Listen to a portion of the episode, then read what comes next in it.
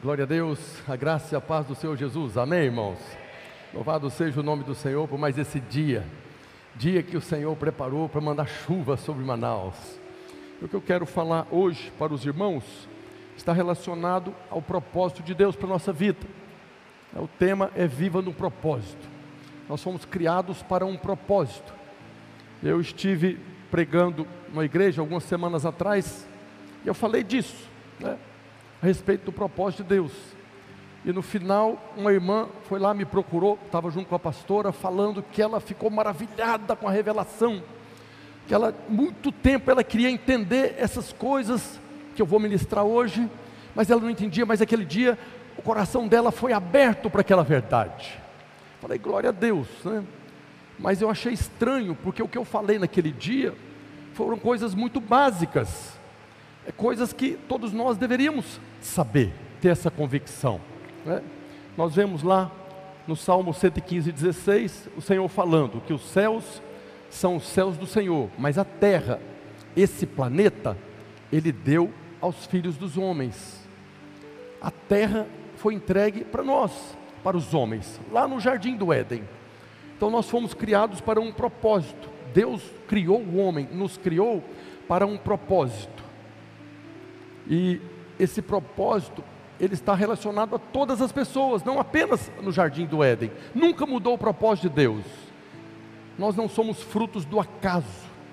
Nós não nascemos do Big Bang, como falam aí alguns cientistas. Nós fomos criados pelo Deus Todo-Poderoso, Elohim, o Deus Criador, e fomos colocados nesse planeta. Então, tem algumas perguntas que nós precisamos ter a resposta. Tem uma frase do Billy Graham, aquele grande evangelista, o maior evangelista do século 20, que ele dizia: Eu sei de onde eu vim, eu sei o que eu estou fazendo aqui e eu sei para onde eu vou. Todos nós, os filhos de Deus, precisamos saber disso. De onde você veio, quem te criou, o que, que você está fazendo aqui e para onde você vai. Porque quando você tem a convicção dessa verdade, você vive em paz nessa terra, apesar das circunstâncias. Então tem algumas perguntas né, que nós precisamos avaliar. Quem nos criou? Por que, que Ele nos criou? Por que, que nós fomos colocados nesse planeta? O universo é tão grande. Por que, que nós fomos colocados aqui? Nesse planeta do sistema solar, que nem é o mais importante, nem é o maior, nem é o mais bonito. Por que, que Deus teve que reorganizar a terra antes de nos criar? Por que, que Deus teve que acabar com o caos antes de abrir o jardim e nos colocar ali? Nós precisamos dessas respostas, para que a gente possa viver uma vida abençoada e frutífera, e principalmente cumprir o propósito de Deus pelo qual você foi criado. Cada um de vocês, você foi criado para um propósito específico. Eu sei que nós falamos, né? eu tenho um chamado pastor. Né? Deus me criou para ter a função de pastor no corpo, mas eu não estou falando disso. Eu estou falando daquele propósito que abrange todas as pessoas de todos os tempos, de todas as épocas. É disso que eu quero falar com os irmãos hoje. Assim como aquela irmã, talvez alguns não sabem ainda o projeto de Deus da criação. E aí eu queria começar lendo o livro de Gênesis, capítulo 1, verso 1. Eu sei que muitos irmãos, inclusive você que está conectado, talvez saiba muito bem do que eu vou falar aqui, mas é algo para nós reafirmarmos no nosso coração. A Bíblia, no primeiro versículo, ela começa dizendo: No princípio criou Deus os céus e a terra. Ponto. O primeiro versículo aqui abrange todo esse universo que nós vivemos. E a palavra princípio que está aqui não se refere ao princípio eterno, que Deus é eterno. Deus já existia quando criou o universo. Deus já estava ali. Esse princípio que se refere a essa criação dos céus e a terra. Foi quando Deus expandiu o seu reino para esse universo visível, mensurável, esse universo que está agora é, limitado ao tempo e ao espaço. Isso não é, o reino de Deus não é o universo. O reino de Deus é eterno. Nós vemos no livro do profeta Daniel que fala do reino sempre eterno. É o reino que sempre existiu. O Senhor é rei, é soberano por toda a eternidade. mas houve um momento que ele criou os céus e a terra. Foi quando ele fez surgir esse reino natural, visível e mensurável. A partir da criação do céu e da terra, se tornou possível determinar as eras, o cronos, o cosmo, essa parte visível, as distâncias, as estações. Toda a criação faz parte do reino de Deus. Tudo que foi criado naquele dia que criou Deus os céus e a terra, faz parte do governo soberano de Deus, do reino de Deus. E tudo é dele por direito de criação. Não há nada que existe nesse universo que não pertence ao Deus Criador, ao El Shaddai, o Deus Todo-Poderoso, porque foi ele que criou. Isso tudo foi criado assim. Num segundo só existia Deus, não existia mais nada. De repente surgiu os céus e a terra, todo o universo foi criado. Essa é a obra do Deus Criador. Então, no princípio, quando Deus criou, Ele expandiu o seu reino. E essa palavra Deus que está aqui no primeiro versículo, no original é Elohim. Elohim significa Deus Criador, é o Deus que criou. Mas essa palavra, no hebraico, ela é uma palavra plural. Elohim não significa uma pessoa não significa uma pessoa no singular, ela é uma palavra plural. Na própria Bíblia, essa não é apenas um nome de Deus, né? na Bíblia usa essa palavra em outros textos, por exemplo, lá em Êxodo capítulo 20, verso 3 diz: Não terás outros deuses diante de mim. Essa palavra deuses aqui no plural é Elohim, é a mesma que está lá quando Deus criou os céus e a terra. Êxodo 20, 23 fala também: Não fareis deuses de prata ao lado de mim também é a palavra Elohim. Então, quando no princípio criou Deus, essa palavra plural já estava fazendo menção da Trindade, do Deus Pai, Deus Filho, Deus Espírito Santo, que é esse mistério para nós. Nós não conseguimos compreender como que é um e é três, mas nós sabemos que é um Deus que se manifesta através de três pessoas: o Pai, o Filho e o Espírito Santo. E nós conhecemos no Novo Testamento o Filho, Jesus. Lá no jardim do Éden, Deus, Pai, estava lá, tinha comunhão com o homem. Mas houve um tempo que Jesus, o Filho, estava aqui na terra, caminhou aqui na terra, cheio de graça e de verdade. Veio para um propósito. Depois que ele morreu e ressuscitou, a Bíblia diz que era necessário que ele fosse para que o Espírito viesse. Aqui estão tá as três pessoas da Trindade. Mas nós conhecemos Jesus, e sabemos que tudo que ele faz é perfeito. E nós vemos João começando o evangelho dele, fazendo menção desse princípio quando Deus criou. Então João diz que no princípio era o Verbo, era a palavra, e o Verbo estava com Deus, e a palavra era Deus. Ele estava no princípio com Deus. Todas as coisas foram feitas por intermédio dele, e sem ele nada do que foi feito se fez. Todas as coisas foram feitas por intermédio de Jesus, o Filho de Deus. Tudo foi criado por intermédio dele, para ele, como fala Paulo na carta aos Efésios. Mas nós conhecemos esse Jesus e sabemos que tudo que ele faz é bom. Então, a terra e os céus foram criados de maneira perfeita. Esse primeiro versículo está falando que Deus, o Deus Criador, o Deus perfeito, criou os céus e a terra, ponto. Tudo perfeito, maravilhoso. Mas aí chegamos no verso 2. E no verso 2 está escrito que a terra, agora menciona apenas a terra, que a terra está sem forma e vazia, havia trevas sobre a face do abismo, e o Espírito de Deus pairava sobre a face das águas. Aqui no verso 2 nós vemos que aconteceu alguma coisa na terra que fez com que ela ficasse sem forma, perdesse a forma perdeu a forma com a qual ela foi criada, vazia, sem vida. Alguns teólogos afirmam que havia vida quando Deus criou a terra, mas é que agora ela está vazia, sem forma, perdeu a forma e cheia de trevas. Deus criou tudo perfeito, tudo, os céus e a terra. Mas o verso 2 está falando que algo aconteceu com a terra que fez com que ela perdesse aquilo que Deus havia criado. Nós cremos no que é chamado pelos teólogos da teoria do intervalo. Então existe uma teoria do intervalo para essa diferença entre o verso 1 e o verso 2. E essa teoria do intervalo diz que houve um espaço de tempo grande entre o verso 1 e o verso 2, que foi quando Lúcifer se rebelou no céu e foi lançado na terra. E quando Lúcifer foi lançado na terra, a terra se tornou sem forma, vazia e cheia de trevas. Está escrito lá em Isaías capítulo 14, verso 12: Como caíste do céu, ó estrela da manhã, filho da alva, como foste lançado para onde? Na terra, tu que debilitava as nações. Isaías, Ezequiel fala desse momento, quando o mais belo dos querubins né, tentou construir o seu trono acima das mais altas nuvens e ser semelhante ao Altíssimo. E por causa disso ele foi lançado na terra. E nós cremos que a terra se tornou sem forma e vazia exatamente nesse momento em que ele caiu, foi lançado aqui. E aí a terra se tornou o único lugar, do universo da criação aonde a autoridade de Deus passou a ser questionada. Guarda isso no seu coração. A terra se tornou o único lugar de toda a criação, de todo o reino soberano de Deus, aonde a autoridade de Deus passou a ser questionada.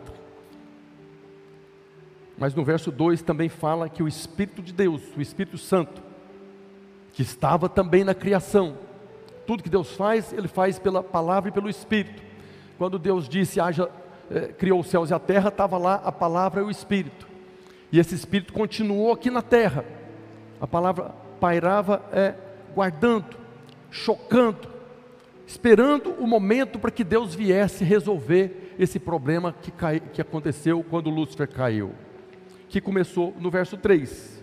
Então, no verso 3 está escrito: Disse Deus, haja luz e houve luz. Então, nós cremos que quando Deus disse haja luz, Ele não estava criando a terra, Ele estava restaurando a terra, começando a restaurar, começando a colocar a terra novamente na forma que ela foi criada, começando agora a restaurar a vida que já havia na terra. E a partir do verso 3, Deus começa agora essa restauração da criação na terra. E aí nós vemos na sequência, Deus separou luz e trevas. Ele criou a luz, separou luz e trevas, dia e noite. Depois ele separou as águas de cima das águas de baixo. Depois separou a porção seca da porção molhada, porque era tudo misturado. Era tudo como se fosse um barro essa terra. Deus separou a porção de terra e a porção de água. Depois criou as plantas, disse Deus, a terra e as plantas criaram, criou os animais e Deus foi agora trabalhando essa terra. Mas interessante que até o verso 25, a Bíblia está falando que Deus falava, disse Deus para a terra, disse Deus para a criação, e a criação foi sendo restaurada, foi voltando à forma que foi criada.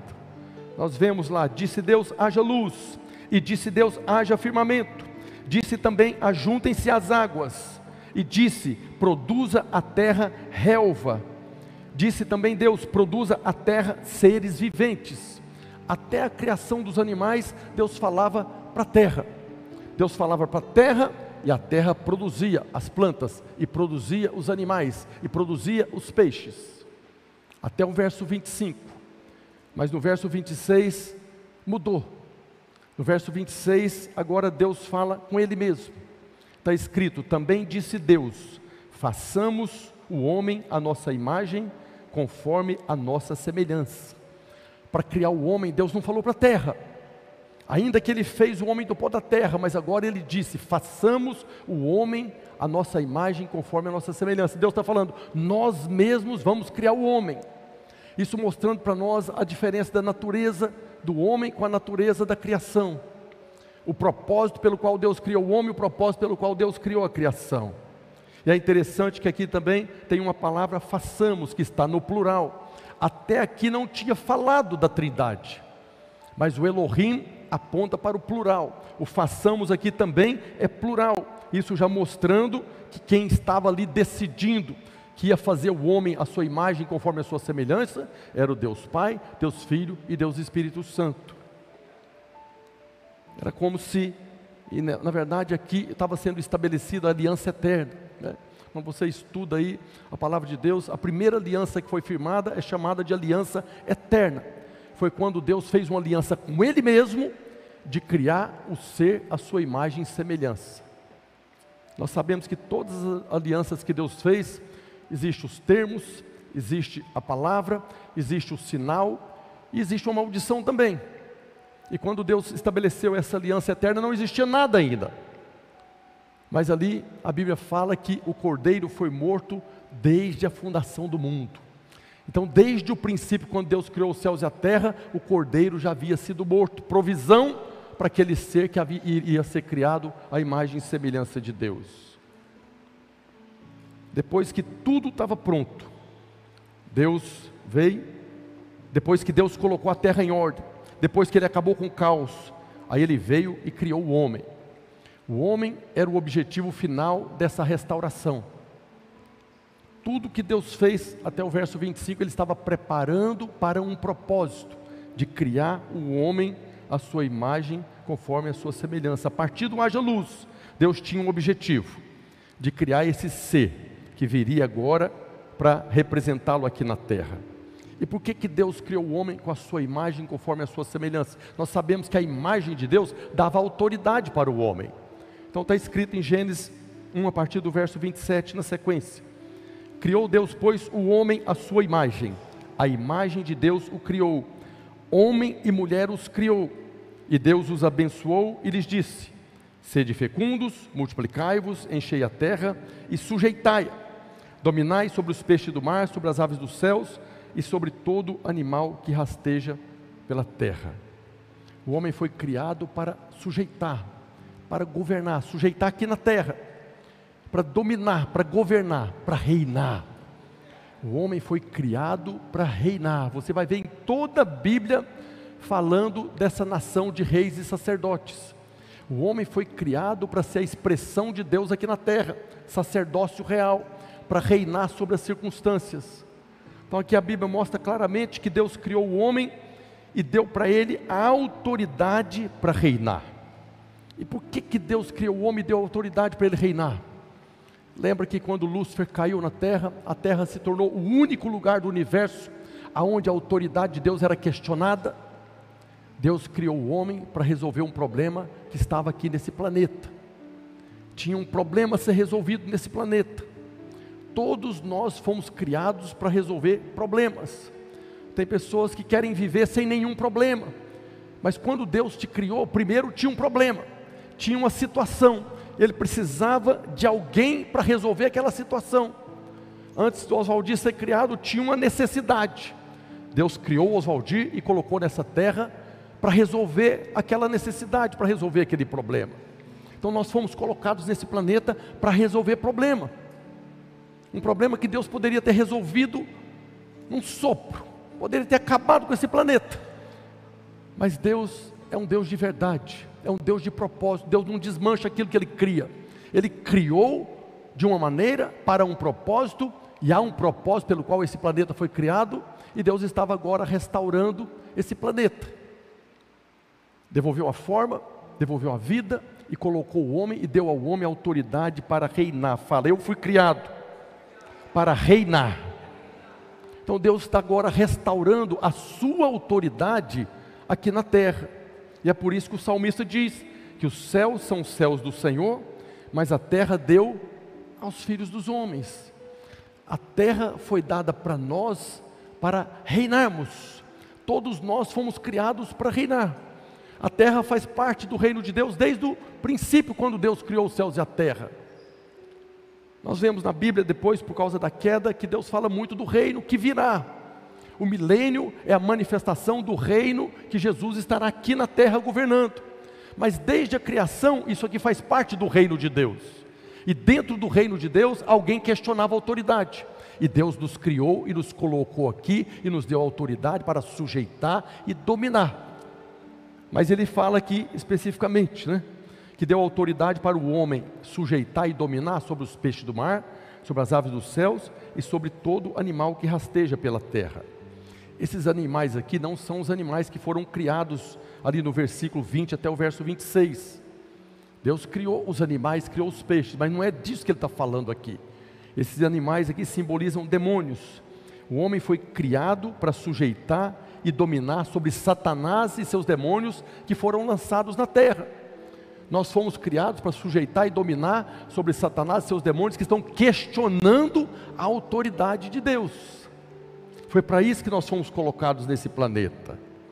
Então ele menciona os peixes do mar. Por que não os peixes do rio? Os rios também têm peixe.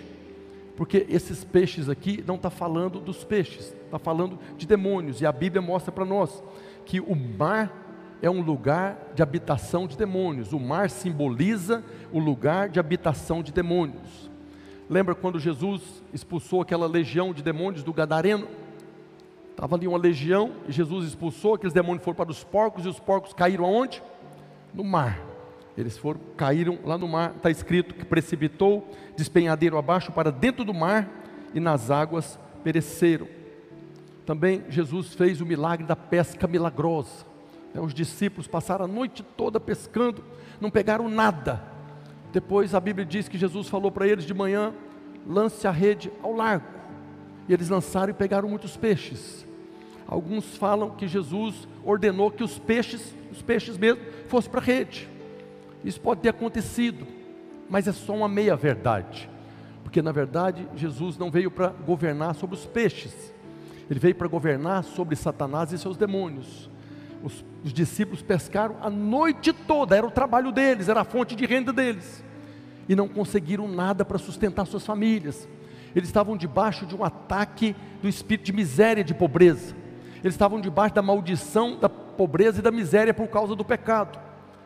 Mas Jesus não estava debaixo da maldição, Jesus estava ali reinando em vida, repreendeu aqueles demônios que estavam impedindo a pesca e a rede veio cheia de peixe. Diga glória a Deus. Quando Jesus foi atravessar o mar da Galileia para encontrar o gadareno de lá, né, surgiu uma tempestade a ponto de afundar o barco. Os discípulos desesperados, Senhor, não te importa que pereçamos. Jesus levantou, repreendeu o vento e a tempestade, tudo se fez bonança. Nós já ministramos aqui, quem estava tentando afundar o barco ali, era essa legião de demônios. Esses peixes do mar, que está falando aqui que nós fomos criados para sujeitar, aponta para demônios. Depois fala das aves dos céus. A mesma pergunta: por que não aves da terra? Galinha é uma ave que vive na terra, porque essa ave também aponta para demônios. Nós vemos no livro do profeta Daniel que fala de uma batalha que aconteceu. Daniel orou a Deus e assim que ele orou, o anjo Gabriel saiu do trono de Deus para trazer a bênção para ele aqui na terra. Mas o anjo mesmo falou para ele que houve uma batalha nas regiões celestes. Isso está escrito em Daniel 10, 13. Mas o príncipe do reino da Pérsia me resistiu por 21 dias. Porém, Miguel, um dos primeiros príncipes, veio para ajudar-me e eu obtive vitória sobre os reis da Pérsia. Houve uma batalha nas regiões celestiais as regiões celestiais, os, as aves dos céus, são esses demônios, o príncipe da Pérsia, o príncipe da Guerra, esses principados e potestades. Nós vemos também Jesus, depois da ressurreição, a Bíblia fala que ele foi para onde?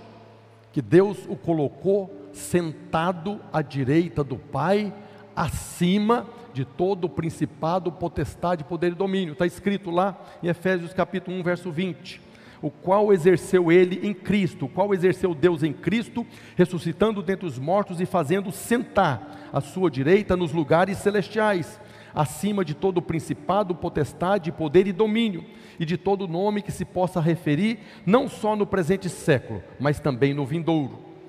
Jesus, depois da obra consumada, ele passou para uma posição acima das aves dos céus acima dos principados. Então, quando está falando em Gênesis, que o homem foi criado para sujeitar e dominar sobre os peixes, é sobre, sobre as aves, são essas aves, esses demônios que estão nas regiões celestiais.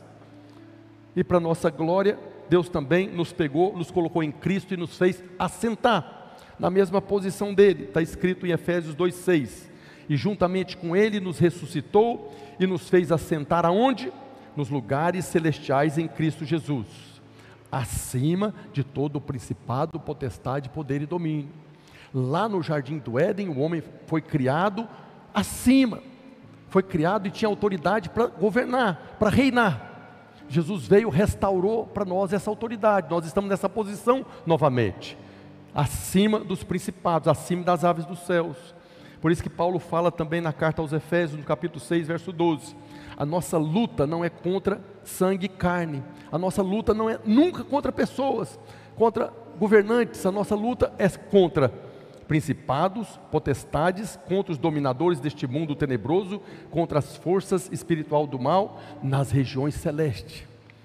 Toda obra do diabo, a Bíblia fala que Satanás é o príncipe deste mundo, o Deus deste século, mas Satanás não está aqui na terra, ele está nas regiões celestes. Vai chegar o dia que ele vai ser preso, vai ser colocado no abismo, depois ele vai soltar, aí ele vai estar aqui na terra.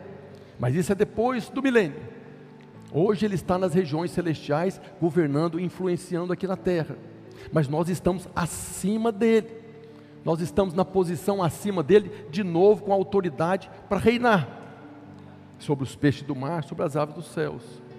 Depois fala que o homem foi criado para sujeitar e dominar sobre os animais que rastejam pela terra. Na verdade, até no singular, né? O animal que rasteja pela terra. Parece que Deus já sabia, né? Qual que foi o animal que levou o homem à queda? Foi a serpente, um animal que rasteja pela terra. Não foi a cobra que foi criada ali no verso 25 que levou o homem à queda. Foi Satanás que entrou na cobra e influenciou a mulher e levou ela à queda. Então nós vemos claramente aqui na criação do homem que o homem foi criado para sujeitar, dominar, para reinar. O homem recebeu a terra de presente como um dom para governar, para reinar. Mas ele acabou caindo. E ele perdeu a autoridade e se tornou escravo. É o que nós vemos que aconteceu. É aqui que eu quero trazer para você a mensagem de hoje. O propósito pelo qual eu estou pregando aqui. Por que que isso aconteceu? Por que que o homem que foi criado para reinar, como nós fomos criados para reinar, por que, que o homem que recebeu autoridade para reinar, por que, que Deus teve que mandar depois um outro Adão, que Paulo chama de último Adão? Por que, que o primeiro Adão não cumpriu o propósito? Paulo fala em 1 Coríntios capítulo 15, verso 45, porque assim está escrito: o primeiro homem, Adão, foi feito alma vivente, o último Adão, porém, é espírito vivificante.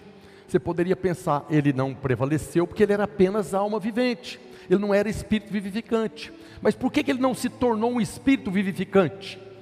Porque ele não comeu da árvore da vida que estava no meio do jardim. A Bíblia fala que de toda a árvore do jardim ele poderia comer livremente, inclusive da árvore da vida. A árvore da vida aponta para Jesus.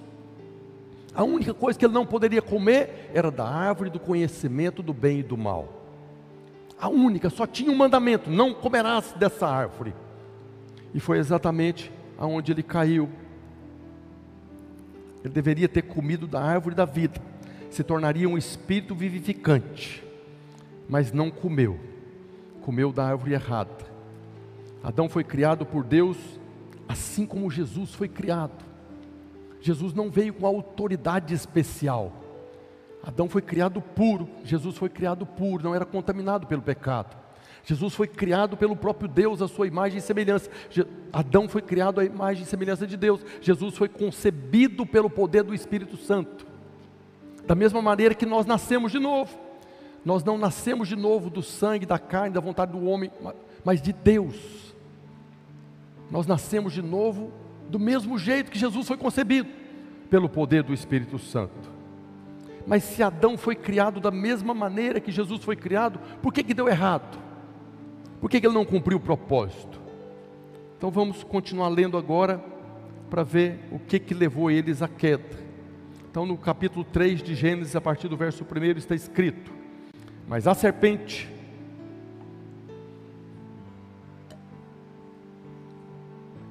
mas a serpente mais sagaz que todos os animais selváticos que o Senhor Deus tinha feito, disse a mulher: É assim que Deus disse: Não comereis de toda a árvore do jardim?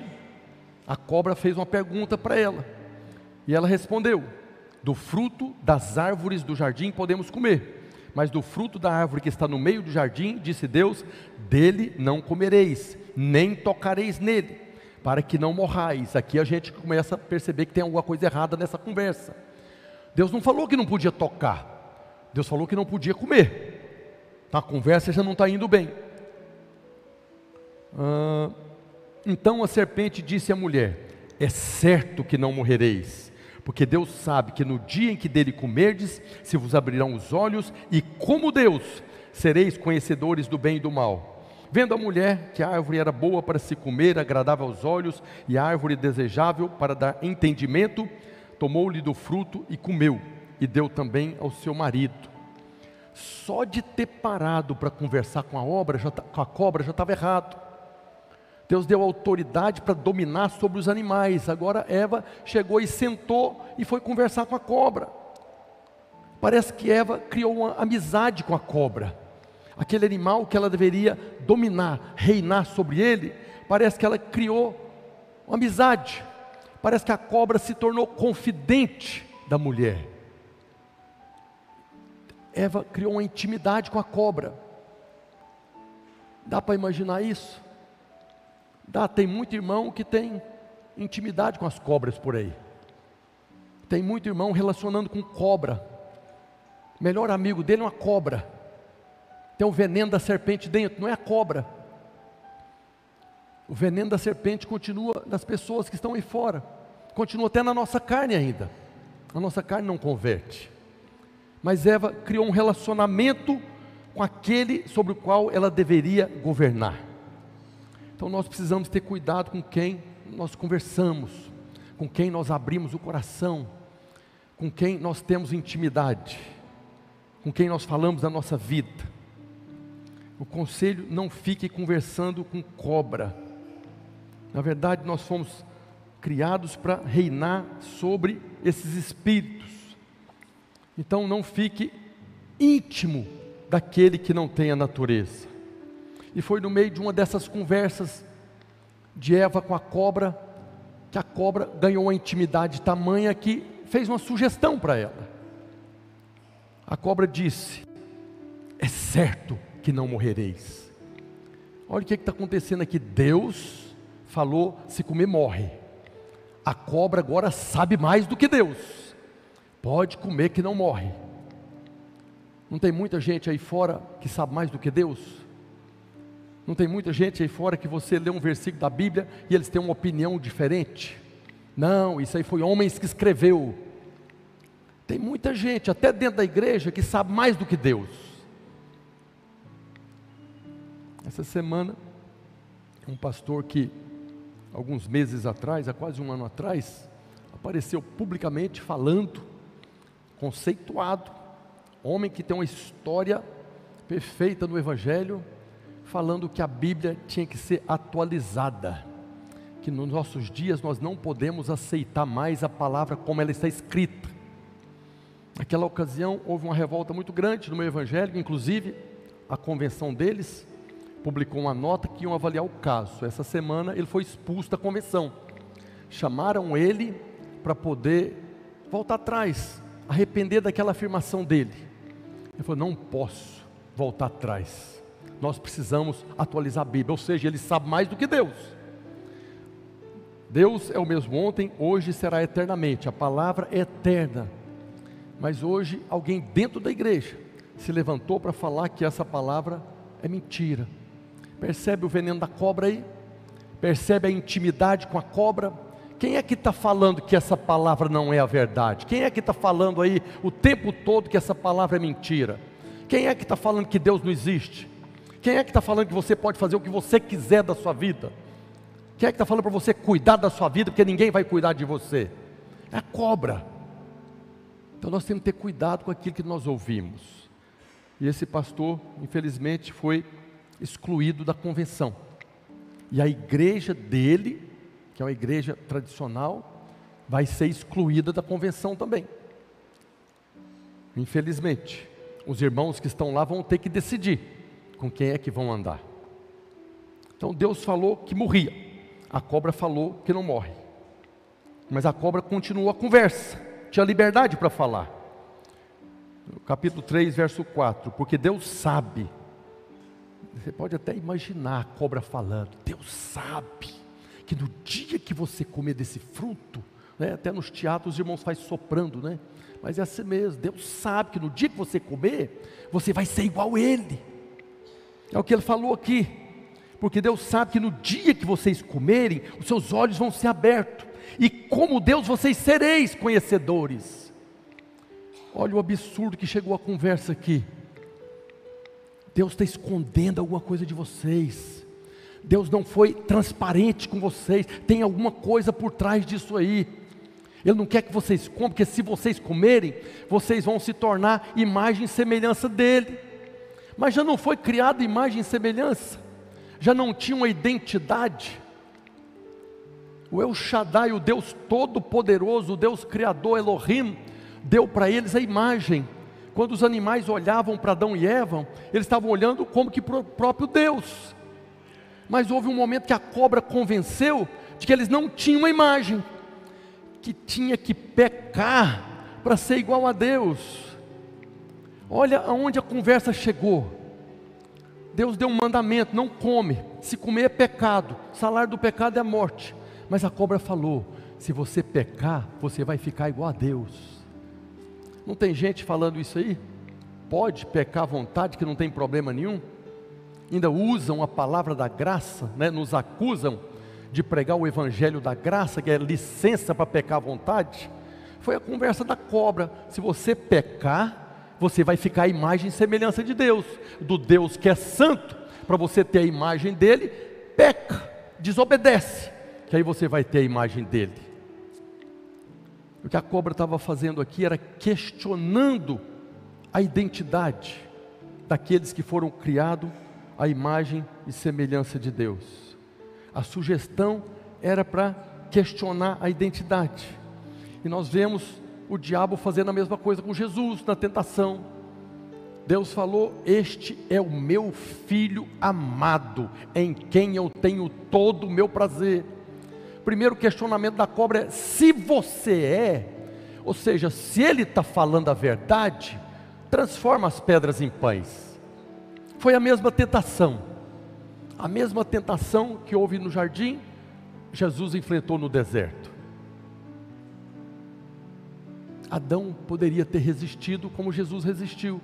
Por quê? Porque ele tinha autoridade para reinar sobre os animais que rastejavam pela terra, que é a serpente que estava sendo usada pelo diabo.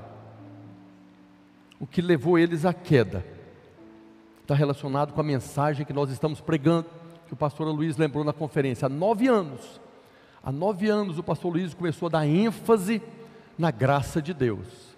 Nove anos nós estamos pregando o Evangelho da Graça.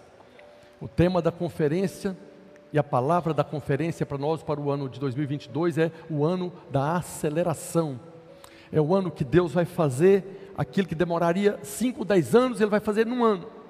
É o ano que nós vamos crescer aceleradamente, é o ano que nós vamos prosperar aceleradamente. Então nós estamos preparados para o ano da aceleração, por quê? Porque há nove anos nós estamos ouvindo e pregando o Evangelho da Graça. Há nove anos a mensagem do Evangelho, as boas novas, tudo que nós temos pregado a cada domingo aqui está sendo plantado no seu coração e chegou o momento que Deus falou: agora eu posso acelerar. Agora você pode ser um canal para aceleração, para que as coisas aconteçam mais rápido. Porque agora você já tem a palavra da verdade no seu coração. Agora você sabe que sobre você não há mais condenação. A condenação que entrou na nossa vida lá no Éden acabou, Jesus resolveu não estamos mais debaixo de condenação, agora nós podemos orar e ver a resposta de Deus acontecer. O ano de 2022 vai ser o ano que nós veremos as coisas acontecer de maneira rápida. Tem um versículo que está lá, em Amós, capítulo 9, verso 13. Coloca por favor aí, Amós 9, 13. É uma mensagem que eu quero pregar nos próximos domingos. Eita! Deixa eu pegar aqui.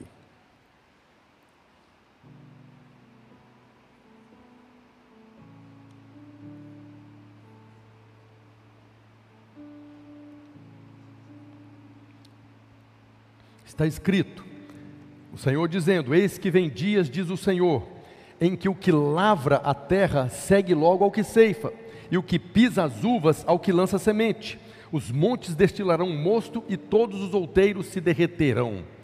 Aqui o que Deus está falando é o seguinte: vai um plantando na frente e o outro já vem colhendo atrás. Ele vai acelerar o processo. Jesus é o grão de trigo que caiu na terra e morreu. Nós somos frutos daquele grão de trigo. Mas hoje, aquilo que nós estamos semeando, que é a palavra de Deus, vai produzir o resultado muito mais rápido. Você está semeando aqui, o fruto está sendo colhido. Você está semeando, o fruto está sendo colhido. Nós veremos milagres de salvação nas nossas reuniões de célula.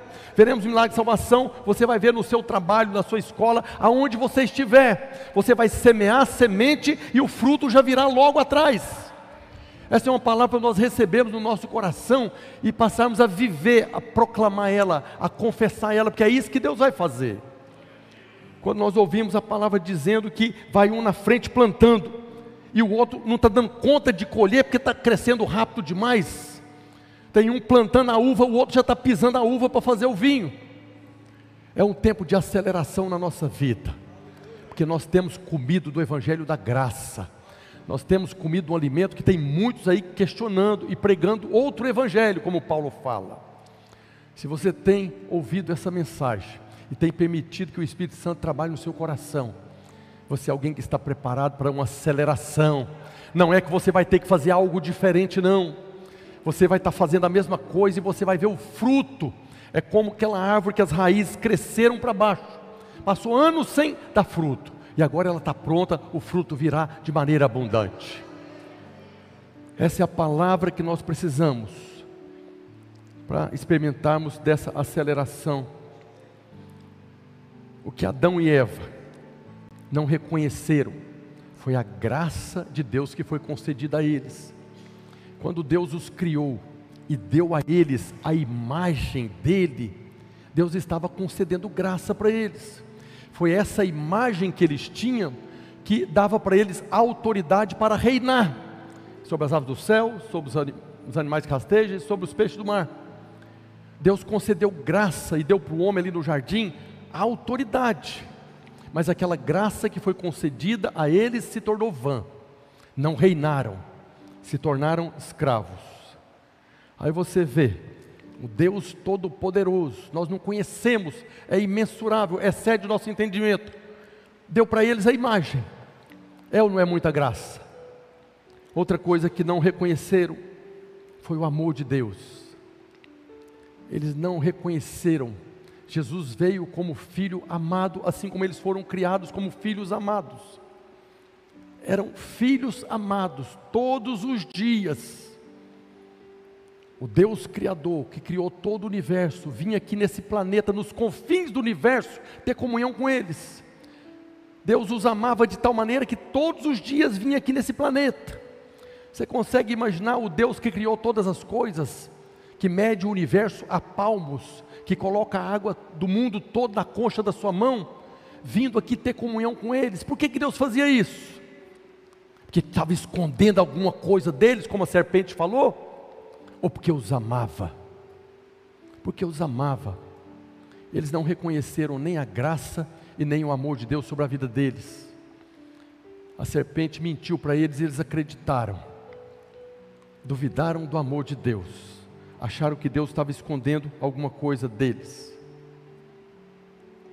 Por isso nós temos pregado o evangelho da graça. Não existe uma mensagem mais poderosa, na verdade, essa é a mensagem mais poderosa desse universo desse cosmos, desse cronos, desse tempo que nós vivemos, porque é pelo Evangelho que você é alimentado todo domingo, ou quando você está ouvindo na sua casa, do quanto Ele ama você e do quanto Ele concedeu graça para você. É pelas boas novas de grande alegria que nós pregamos todos os domingos, que você pode desfrutar dessa graça que já foi concedida. Deus não nos vai dar nada, Deus não vai fazer nada, tudo que Ele tinha que fazer já está feito no dia que Jesus falou, está consumado, tudo que ele tinha que fazer para todo mundo já estava feito. O que nós precisamos agora é como no jardim do Éden: de toda a árvore do jardim pode comer livremente, está ao alcance das nossas mãos. Tudo que nós precisamos para cumprir o propósito, para reinarmos em vida, já nos foi concedido. Nós fomos criados para reinar, mas a queda do primeiro Adão nos tirou dessa posição, nos tirou a autoridade. Mas Jesus veio e restaurou essa posição em nós. Jesus nos deu novamente a autoridade para reinar sobre os peixes do mar, sobre as aves dos céus e sobre todo animal que rasteja pela terra. E o próprio Jesus fala isso em Lucas 10, 19. Eis aí vos dei autoridade para pisar de serpentes e escorpiões e sobre todo o poder do inimigo, e nada absolutamente vos causará dano. Serpentes e escorpiões que rastejam pela terra. Mesma coisa que Deus falou para Adão no Éden, está falando para nós: eu estou te dando autoridade para reinar sobre serpentes e escorpiões. E como que nós podemos reinar em vida? Como que nós podemos cumprir o propósito pelo qual nós fomos criados? Lemos isso aqui muitas vezes esse ano, Romanos 5,17. Se pela ofensa de um, e por meio de um só reinou a morte, o primeiro Adão, pela ofensa do primeiro Adão que não reconheceu a graça e o amor de Deus, reinou a morte. Mas muito mais os que recebem a abundância da graça e o dom da justiça reinarão em vida por meio de um só, a saber, Jesus Cristo. O que faltou para Adão e Eva é a revelação da abundância da graça e o dom da justiça. O que está faltando para muitos irmãos, talvez para a maioria dos irmãos desse mundo, é saber que Deus já nos concedeu a abundância da graça e o dom da justiça para cumprirmos o propósito que é reinar em vida. Não é reinar sobre pessoas, é reinar sobre os peixes, sobre as aves e os animais que rastejam pela terra. Nós não fomos criados para reinar sobre pessoas. Está certo que depois da queda Deus estabeleceu autoridades, autoridades para servir. Tem muitas pessoas governando sobre pessoas, matando pessoas. Tudo isso não faz parte do projeto de Deus. Tudo isso está fora do projeto de Deus. Deus estabeleceu a sua igreja. Deu para nós a palavra que nos sustenta. As portas do inferno, da cobra, não prevalecerão contra vocês. Porque eu estou edificando a minha igreja. E Ele está edificando a sua igreja pela palavra da graça, pela palavra do Evangelho. Não há como nos edificar pela lei de Moisés. Ninguém é edificado pela lei de Moisés. A lei de Moisés não salva, a lei de Moisés condena. A lei foi dada para mostrar o pecado. Mas tem muita gente querendo ser edificado pelos dez mandamentos. Não vai ser edificado, não vai reinar. Tem muitos irmãos fora da igreja, irmãos sinceros de coração. Eles chegam um momento, eles lutam, eles tentam cumprir a lei não conseguem. Aí a cobra vem e fala para ele: Se és filho de Deus, por que, que você está doente? Fala, não, realmente eu não dou conta, porque eu cometi um pecado ontem, cometi um pecado anteontem. Então eu não sou filho de Deus. E pega e vai embora. Enganado pela serpente. O que faltou no jardim foi a revelação da abundância da graça, do dom da justiça. Nós vemos Pedro falando que nós fomos transportados do império para o reino. Nós estávamos escravos do império das trevas, mas nós já fomos transportados. Nós devemos viver agora como aqueles que estão que fazem parte do reino.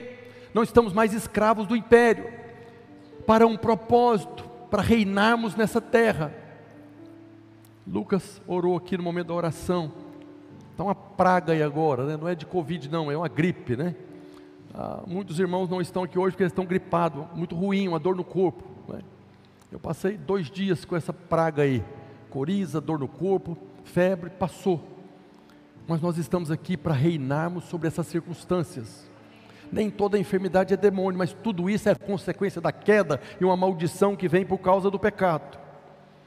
Se nós quisermos cumprir o propósito pelo qual nós fomos criados, reinar. Nós fomos criados para reinar, você foi criado para reinar.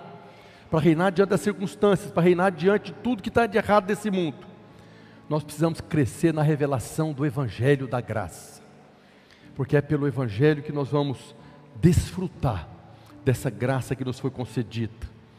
Por isso, ouça o Evangelho da graça, fale do Evangelho da graça, multiplique essa graça, onde você estiver. Não tenha medo dos detratores, não tenha medo dos caluniadores, não tenha medo daqueles que querem colocar o Deus como juiz. Jesus nos revelou um Deus como Pai, a Bíblia fala do reino milenar. Jesus vai chegar o dia que ele estará aqui na terra, reinando com cetro de ferro sobre as nações. Não é sobre nós. E a Bíblia fala que aqueles que forem achados vencedores estarão reinando com Ele lá. Tem muito irmão esperando Jesus voltar. Tem muito irmão fazendo a oração certa. Maranata, vem Senhor Jesus, que eu vou reinar com o Senhor no milênio. Tem muito irmão esperando para reinar no milênio. Mas nós recebemos autoridade desde o Éden para reinar aqui. Sabe quem é que vai reinar com Jesus no milênio? Quem está reinando aqui. A mesma autoridade que nós temos para reinar lá, nós já temos para reinar aqui. Então nós precisamos hoje tomar uma decisão hoje de orar para que Deus possa agora nos colocar circunstâncias para nós reinarmos. Quando você levanta a mão em oração, quando você começa a orar contra situações na sua casa, no seu casamento, na sua vida financeira. Lembra que Jesus resolveu o problema financeiro dos discípulos. Jesus resolveu o problema de um ataque do diabo que queria matar ele. Então, essa praga dessa pandemia está tentando matar e tem matado muita gente. Nós podemos reinar. Nós só sairemos desse planeta desse, corpo que nós vivemos, o dia que Deus nos chamar. Nós já temos autoridade para vivermos tudo aquilo que está escrito e determinado a respeito da nossa vida. Vencedor é aquele que vai reinar com Cristo no milênio, mas vencedor é quem está reinando hoje.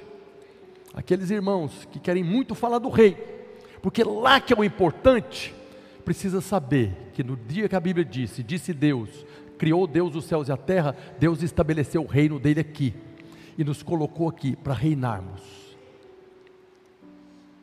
Se nós queremos a recompensa de reinar com Cristo, precisamos começar a reinar hoje. Queria convidar você a ficar de pé nessa hora. Como é que nós podemos reinar hoje? Nós sabemos que nós fomos criados para reinar. O Senhor nos colocou nos deu autoridade para reinar. O que eu preciso é da revelação, da abundância da graça e do dom da justiça, que temos falado aqui insistentemente, insistentemente, para que você creia que não está mais debaixo de condenação, não há mais maldição na sua vida, pastor, mas eu estou mundo em casa doente. Não há mais maldição sobre a sua vida. O diabo se levantou, está furioso, desde o jardim do Éden, quando ele viu um ser que foi criado à imagem que ele queria. O homem foi criado a imagem, parece que Deus teve aquele, aquele sarcasmo: eu vou criar um ser que tem a minha imagem para que o diabo possa ver que ele não tem.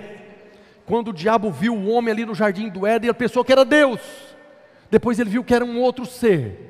E a partir daquele dia ele passou a nos odiar, está furioso conosco. Não é só contra os crentes, não, é contra todo homem. Por isso tanta desgraça desse mundo. Mas o Senhor nos colocou de volta na posição para reinar. Reinar na sua casa, na sua família, no seu trabalho, na nossa cidade. Nós devemos levantar a mão e orar, repreendendo essa enfermidade da nossa cidade, do nosso estado. Ah, mas o povo está vivendo no pecado, aí nós temos autoridade para repreender, inclusive da vida deles. Nós temos autoridade para orar para que eles possam nascer de novo e vir do império das trevas para o reino da maravilhosa luz. Queria que você fechasse os olhos, nós orarmos para que o Senhor nos conceda a revelação do propósito pelo qual nós fomos criados. Pai, no nome de Jesus, nós te louvamos hoje, Deus, pela tua palavra que traz luz, revelação ao nosso coração. E eu oro, Deus, para que essa mensagem levante aqui hoje aqueles os quais o Senhor chama de reis. O Senhor é o rei dos reis, nós somos esses reis que estamos aqui para reinar no nome do Senhor.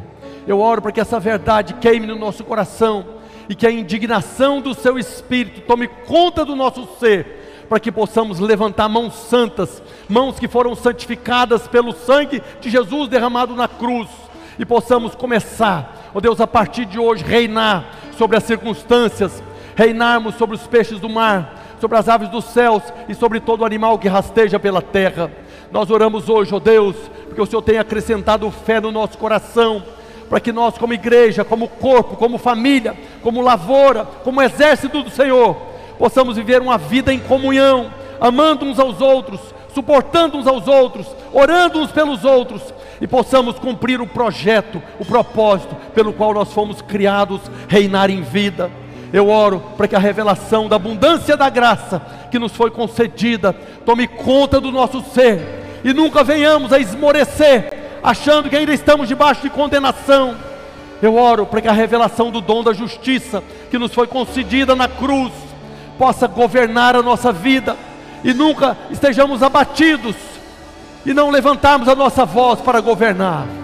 Senhor, nós te louvamos, ó Deus, porque o Senhor fez de nós uma nação de reis e sacerdotes, para reinarmos em vida, por meio de um só, Jesus Cristo, nosso Senhor. Oramos e te agradecemos em nome de Jesus.